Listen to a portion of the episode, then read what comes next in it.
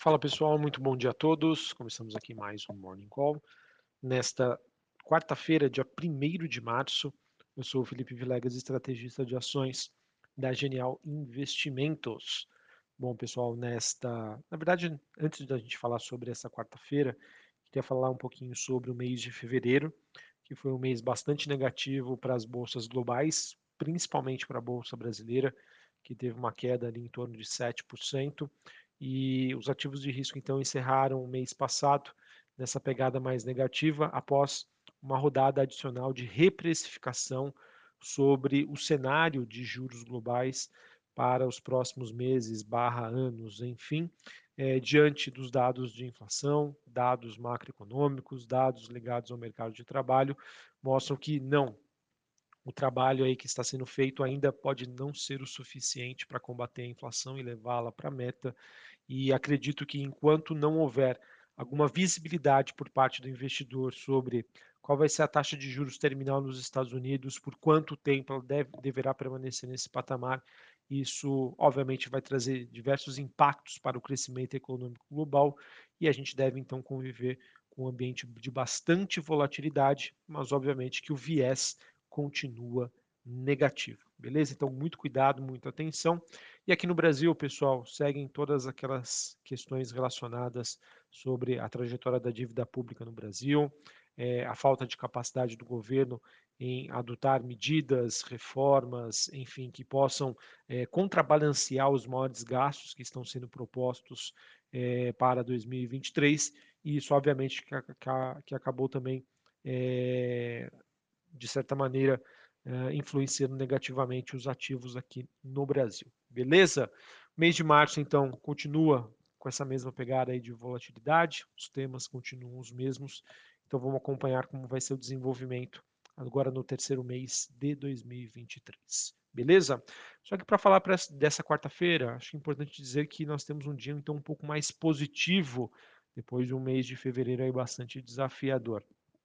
E a justificativa para isso, pessoal, é que nós tivemos a ajuda aí da recuperação da economia chinesa, foram divulgados aí dados de atividade econômica por lá e que acabaram vindo acima das expectativas e mostrando aí um número, digamos, um pouco mais é, animador, é, que mostra que aqueles dois passos que foram dados para trás no mês de dezembro na China em relação às suas políticas contra a Covid-19 já começam a surtir os seus efeitos econômicos. Tá? Então a gente tem um dia então mais positivo. Na Ásia, né, a bolsa de Xangai fechou com uma alta de 1%, Hong Kong alta de 4,21% é, e a bolsa japonesa subindo 0,26%. Na Europa nós temos Londres subindo 0,71%, Paris na França alta de 0,5%, mesma movimentação para a bolsa de Frankfurt na Alemanha. Olhando para os futuros norte-americanos, S&P subindo 0,29%, Dow Jones subindo 0,21 e a Nasdaq subindo 0,44. O VIX, que é aquele índice do medo, queda de 2%, 20,31 pontos. O dólar index DXY, que é o dólar contra uma cesta de moedas, principalmente o euro, tem queda de 0,5%, 104,39 pontos. Taxa de juros de 10 anos nos Estados Unidos subindo 0,71 a 3,94 Bitcoin subindo quase 2%, 23.700 dólares a unidade. E a gente tem um movimento positivo aqui para as commodities, mas não todas, tá? As metálicas e agrícolas têm um dia mais positivo.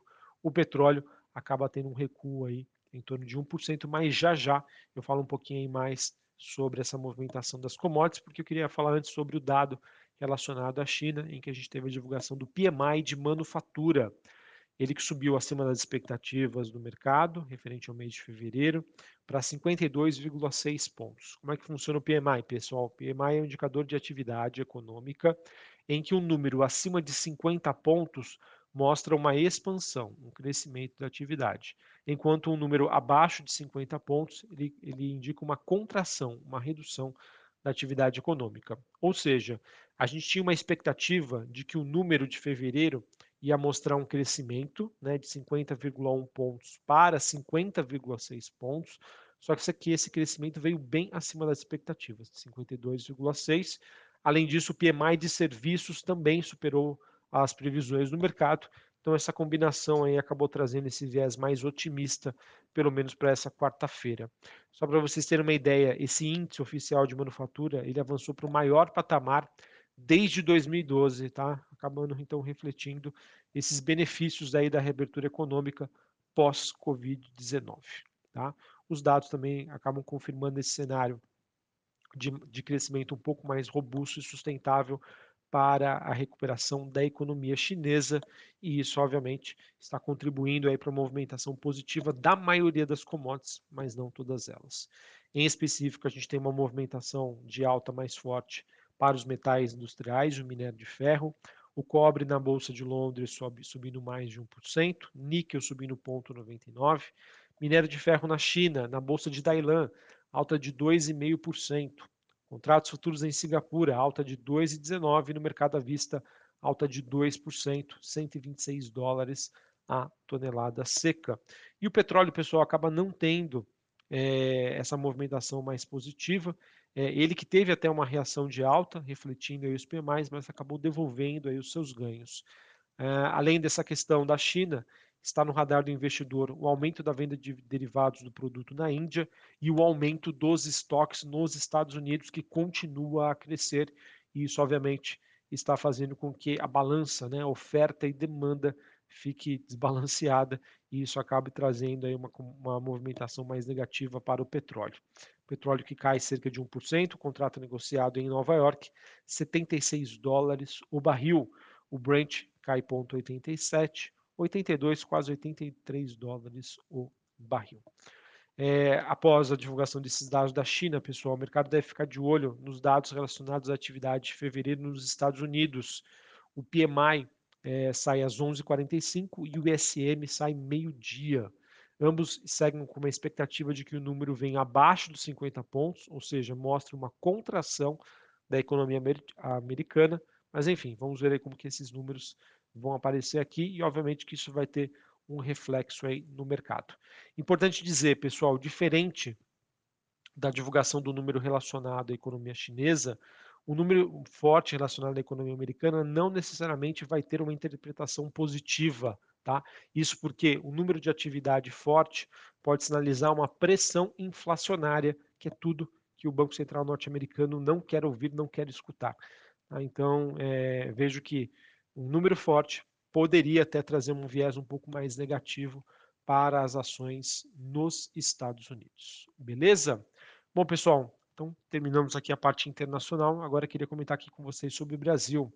Ontem a gente teve a questão do embrólio envolvendo os combustíveis sendo resolvido, né, no final da tarde de ontem, com a coletiva de imprensa aí que foi dada pelo ministro Fernando Haddad. É, a solução que foi adotada pelo governo foi de uma elevação dos impostos da gasolina, né, uma, uma reoneração, é, e esse movimento aconteceu em conjunto com a Petrobras, que já havia anunciado pela manhã uma redução dos preços aí do litro da gasolina durante a tarde. É, o efeito líquido né, foi de uma redução aí de 34 centavos, que vai ter mais ou menos um impacto de 0,25% no IPCA. É, além disso, pessoal, né, o governo então ele optou por fazer essa reoneração gradual dos combustíveis, é, mas ao mesmo tempo ele acabou incluindo algumas medidas mais heterodoxas, como uma mudança nos dividendos da Petrobras na sua política de paridade de preços. Não bastasse isso, o governo também é, disse que vai adicionar uma taxação sobre a exportação de óleo bruto por quatro meses, causando, obviamente, uma distorção aí adicional no setor de petróleo. A gente, essa foi uma notícia que foi é, dada ontem. Isso já foi precificado no mercado, principalmente nas empresas aí as juniors oil, né, como PetroRio, 3R e Petro Recôncavo, que tiveram é, fortes movimentos de baixa. A gente também teve aí o Instituto Brasileiro de Petróleo e Gás, o IBP, ele que mostrou uma preocupação com a criação desse imposto de exportação para a entidade essa tributação, mesmo que seja de forma temporária, quatro meses que está sendo proposto pelo governo, deve afetar a competitividade aqui do Brasil a médio e longo prazos, além, obviamente, de afetar a credibilidade em relação à estabilidade das regras do setor. Para o IBP, né, o fato desse imposto ter um curto de período de duração não alivia em, em nada a percepção negativa que pode trazer essa medida, tá? com essa visão mais de médio a longo prazo e que poderia né, até perdurar por anos é, e ocasionar atrasos ou até mesmo cancelamentos nas decisões hein, de investimentos em exploração e produção aqui do país, pessoal. Então, realmente uma notícia aí bastante negativa. Esse movimento, pessoal, além dessa desconfiança relacionada ao setor, mostra uma enorme dificuldade aí do governo em conseguir trazer um, um quadro fiscal aceitável, barra sustentável, em meio aí a todas as suas promessas mais populares que foram feitos durante a sua campanha, e isso acaba, obviamente, trazendo um viés bem mais negativo. Sobre a decisão, pessoal, impactando aí as empresas do setor aqui no Brasil, a, a, a gente teve ontem né, a PetroRio, a PetroRecôncavo e a 3R apresentando movimentos de baixas mais fortes, elas que devem ser as mais impactadas. E no caso, pessoal, olhando para as três, a PetroRio é a que deve ser mais impactada por essa decisão, já que ela exporta 100% da sua produção para fora. Tá? Isso poderia gerar um impacto em torno aí dos 100 milhões de dólares para os próximos quatro meses e que isso geraria um impacto de 1,6% no seu market cap e um impacto de 6,7% no seu EBITDA, potencial de geração de caixa, tá bom? É, e obviamente que isso já acabou sendo precificado com a queda ontem do papel em torno aí de 10%. Além disso, pessoal, olhando, aproveitando o noticiário corporativo, a gente teve a BR Foods, ela anunciou que está considerando aí a venda de mais ativos não relacionados à sua atividade principal. A gente já teve o um anúncio no início da semana da venda da sua participação no negócio de rações para animais de estimação. E a empresa disse que poderia levantar até 4 bilhões de reais com a venda de, da unidade desse negócio, mais outros ativos. Isso, pessoal, é o primeiro passo de muitos para esse possível turnaround que já é esperado há muitos anos envolvendo a BR Foods em conseguir aí uma estrutura operacional mais eficiente e mais lucrativa para o seu acionista. Então eu vejo que isso, sem sombra de dúvida, pode trazer uma visão mais otimista a curto prazo, mas o trabalho de longo prazo a ser feito ainda é muito grande. A gente também teve a Embraer anunciando a assinatura de um contrato de serviços com a Força Aérea das Filipinas para apoiar a frota aí de A29 Super Tucanos no país. Esse acordo é, não teve os seus valores informados, mas eu vejo aí que é uma notícia bastante positiva também para a Embraer. Também tivemos a Magazine Luiza, é, em que segue ainda repercutindo a notícia envolvendo os fundadores da Kabum, em que a, a empresa né, estaria, é, de, no caso, aí, denunciando a Magazine Luiza de que não foi feito né, os melhores esforços por uma oferta mais justa, já que a, a preferência aí da, dos fundadores da Cabum não, necess, não seria necessariamente a Magazine Luiza, já que eh, poderiam existir propostas mais interessantes. Enfim, vamos ver aí como esse processo vai continuar. Eles registraram ontem um boletim de ocorrência contra a Magazine Luiza por apropriação indevida de documentos, é, o que poderia então ter afetado essas negociações. Nós também tivemos a TIM, ela que fechou uma parceria com uma gestora independente de Venture Capital, a Upload Ventures Growth, para a criação de um fundo de investimentos chamado Fundo 5G, voltado para desenvolvimento de soluções baseadas em tecnologia 5G. Notícia positiva, mas obviamente que os frutos disso serão colhidos bem a longo prazo. Beleza, pessoal? E só para a gente encerrar aqui a parte Brasil, comentar com vocês sobre é, os diversos indicadores relacionados à economia brasileira, que sim, né, estão confirmando aí um cenário de evidente desaceleração desde o final do ano passado, o que traz um desafio aí adicional para esse governo. Pessoal, é, vamos ficar atentos. É, economia impacta e muito na, na aprovação do governo. Tá? Então vamos ver aí como que o governo vai, é, se ele vai fazer ou não uma vista grossa em relação a isso, se ele vai entender que o compromisso fiscal é importante, é, as pessoas precisam ser ajudadas, mas isso precisa ser feito com responsabilidade. Não adianta simplesmente abrir a torneirinha dos cofres públicos, tá? Isso precisa ser feito, a população brasileira precisa ser ajudada, mas isso não é ser, a ser feito de qualquer maneira.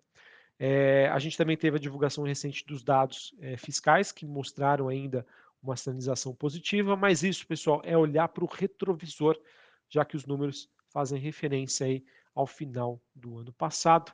É, a gente precisa aí de um novo arcabouço fiscal, que o ministro Fernando Haddad disse que vai trazer agora no mês de março. Enfim, vamos ver se isso poderia ou não trazer um viés um pouco mais positivo. A princípio, a gente ainda segue é, dentro de um cenário em que as minhas expectativas é, ficam um pouco mais preocupantes. Um abraço a todos, uma ótima é, quarta-feira para vocês, um ótimo início de mês e até mais. Valeu!